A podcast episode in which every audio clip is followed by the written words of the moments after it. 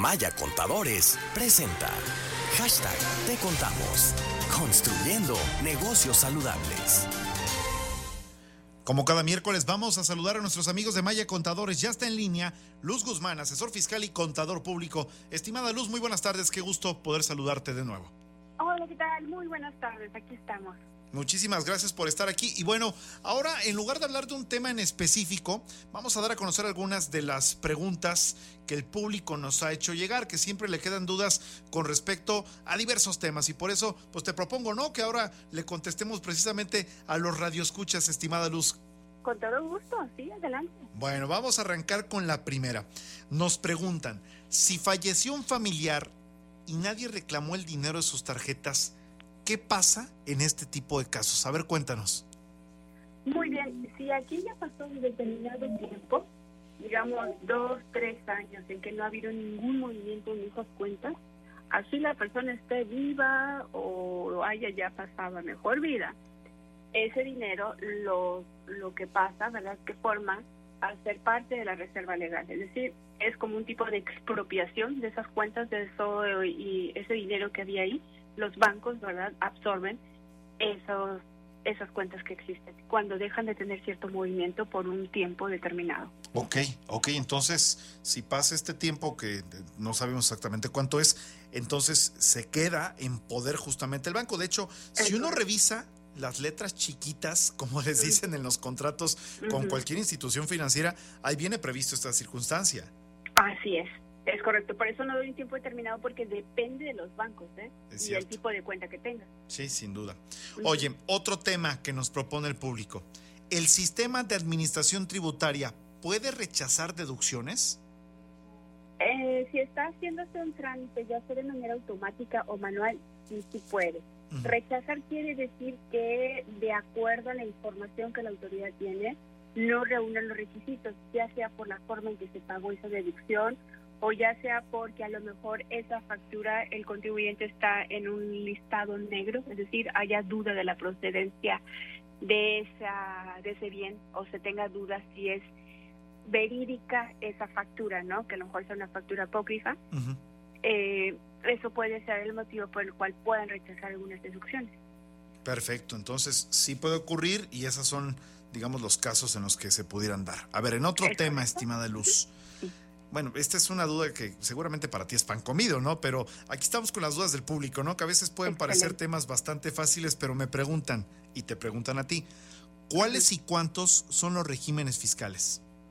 Muy bien. Aquí eh, vamos a hablar primero de qué tipo de contribuyente estamos hablando, si es persona física o si es una empresa donde dos o más personas se reúnen y forman una persona moral. Si es una persona moral, estamos hablando de un régimen general de ley. En caso de lo que viene siendo una actividad empresarial o bien de una sociedad civil, existe el régimen de no contribuyentes, ¿verdad? Y existe también el régimen de coordinados cuando hablamos de personas morales. En el caso de personas físicas, va a depender del tipo de ingreso que, que se perciba. Está el régimen de sueldos y salarios. Hablando de una actividad empresarial, está el régimen in, eh, la incorporación fiscal o el régimen de actividad empresarial y servicios profesionales y si se dedica a dar asesorías es el servicio de actividad empresarial y servicios profesionales y de ahí viene bueno pues el régimen de dividendos el régimen de ingresos por intereses el régimen de ingresos por ingresos del extranjero Oye, pues como te decía, o sea, para ti va a ser pan comido esto, pero aquí se trata de... Y nos has ayudado mucho, ¿no? En arreglar bastantes de las dudas que tenemos. Exacto, por eso es esencial cuando dicen, oye, contas, ¿y qué régimen me conviene? Pues muchas veces no es la conveniencia, sino que no hay para dónde hacerse, ni para derecha ni para izquierda. Es muy marcadito el régimen en el pues que Sí, no, no, es el que te conviene, es el que te toca, ¿no? Exacto. Lo que sí podemos decidir, bueno, me convendrá de acuerdo a mi patrimonio, de acuerdo a mis intereses, de acuerdo al mercado al que yo voy a llegar, ser, desarrollarme como una persona física en una cuestión de actividad empresarial o como una persona moral. Esa sí es una decisión que podemos tomar. Sin duda. Si estoy en un régimen de actividad empresarial, también podré estar como un régimen de incorporación fiscal o podré estar como un régimen de actividad empresarial. Esa decisión también la podemos tener, de acuerdo también a lo que te vayas a dedicar y al monto de los ingresos que se aspiren tener, porque también hay regímenes que dependen del monto de los ingresos. Por supuesto, hay que tener todo esto en consideración. Si te parece ahora, vamos a entrarle también a uno de los temas aquí propuesto con diversas preguntas por parte del público, sobre todo las consideraciones fiscales para los pagos con cheque. Nos preguntan, ¿qué pasa cuando se paga con cheque? Ah, muy bien. Uno de los requisitos para que estas deducciones precisamente no me sean rechazadas es que si son arriba de dos mil pesos, sean pagadas con tarjeta de débito, crédito o cheque. Pero cuando pago con cheque, tengo que considerar que este cheque no puede ser al portador. Tiene que ser para bono y cuenta del beneficiario. Eso sí es muy importante que debe de ir. Si yo le estoy comprando al patito SASB, el cheque tiene que ir a nombre del patito SASB para bono en cuenta, ¿no? Oye, eh, Luz, ¿y cuáles son los requisitos para pagar las erogaciones precisamente con un instrumento como un cheque? Correcto, esto que sea nominativo, ¿verdad? Que sea nominativo, que ponga la leyenda para bono en cuenta del beneficiario. Oye, ¿y cómo se factura un pago con un cheque? Ah, excelente.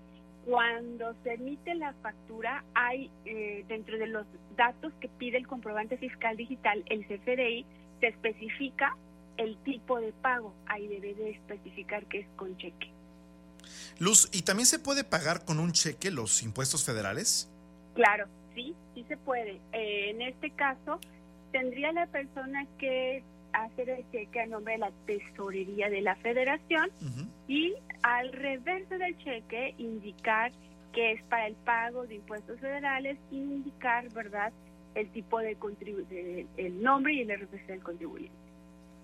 De acuerdo, pues hoy nos has resuelto muchas dudas que ha tenido nuestro público. Para eso es este espacio justamente para que se comuniquen en temas que a veces son de la propia vida cotidiana, particularmente en la forma en la que nos ganamos la vida nuestros negocios, las empresas, nuestras actividades empresariales que realizamos. Y yo te aprecio como siempre, Luz, que hayas tenido la oportunidad de aclarar todas estas preguntas que nos ha hecho llegar el público aquí a través de RR Noticias. Pero si queda alguna otra más, por favor recuérdanos las formas de contacto contigo y con todos nuestros amigos de Maya Contadores? Claro que sí, a través de nuestras redes sociales, también a través de lo que es el correo electrónico información arroba mayacontadores.com.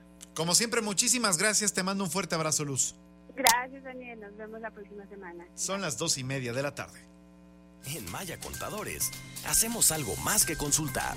Le damos soluciones efectivas que garantizan el crecimiento y la seguridad de su negocio. Información arroba mayacontadores.com. En Maya Contadores hacemos algo más que consultar. Le damos soluciones efectivas que garantizan el crecimiento y la seguridad de su negocio. Proveemos servicios de asesoría, registro contable, nóminas, auditoría en las áreas financieras, contables y fiscales en cualquier giro de negocio de forma personalizada. Tome un paso decisivo y lleve a su empresa al siguiente nivel. Querétaro arroba mayacontadores.com.